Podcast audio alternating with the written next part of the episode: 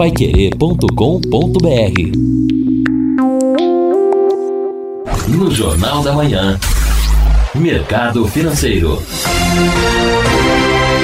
Os aposentados e pensionistas que não quiserem mais receber ligações com ofertas de crédito consignado já podem se cadastrar no serviço Não Perturbe dos bancos. Para isso, é preciso cadastrar no site do serviço os telefones fixos ou móveis vinculados ao número do CPF.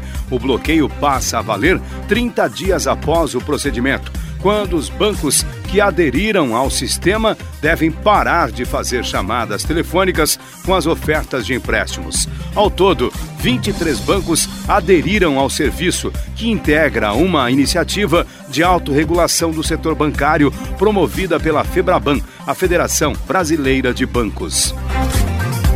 A B3, Bolsa de Valores de São Paulo, anunciou um novo modelo de tarifação do mercado de ações para atrair o pequeno investidor de varejo.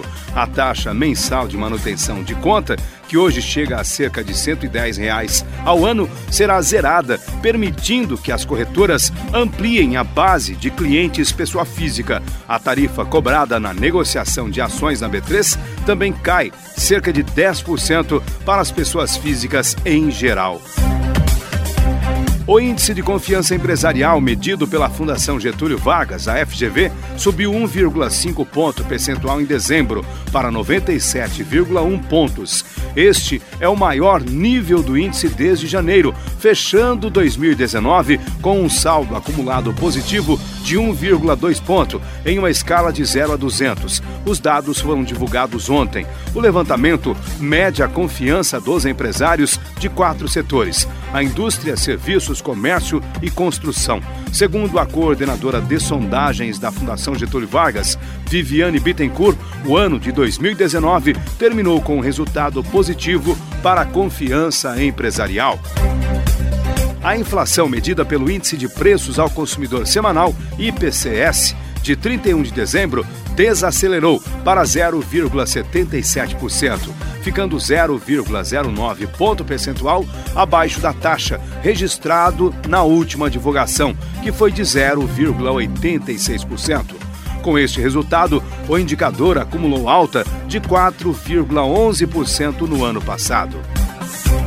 O dólar fechou em alta no primeiro pregão de 2020, depois de fortes quedas recentes que levaram a moeda aos menores níveis desde o começo de novembro. Em meio ao clima no final do ano otimista, o dólar terminou 2019 cotado a R$ 4,00, acumulando no ano uma alta de 3,50%, depois de subir até 16,92% em 2018.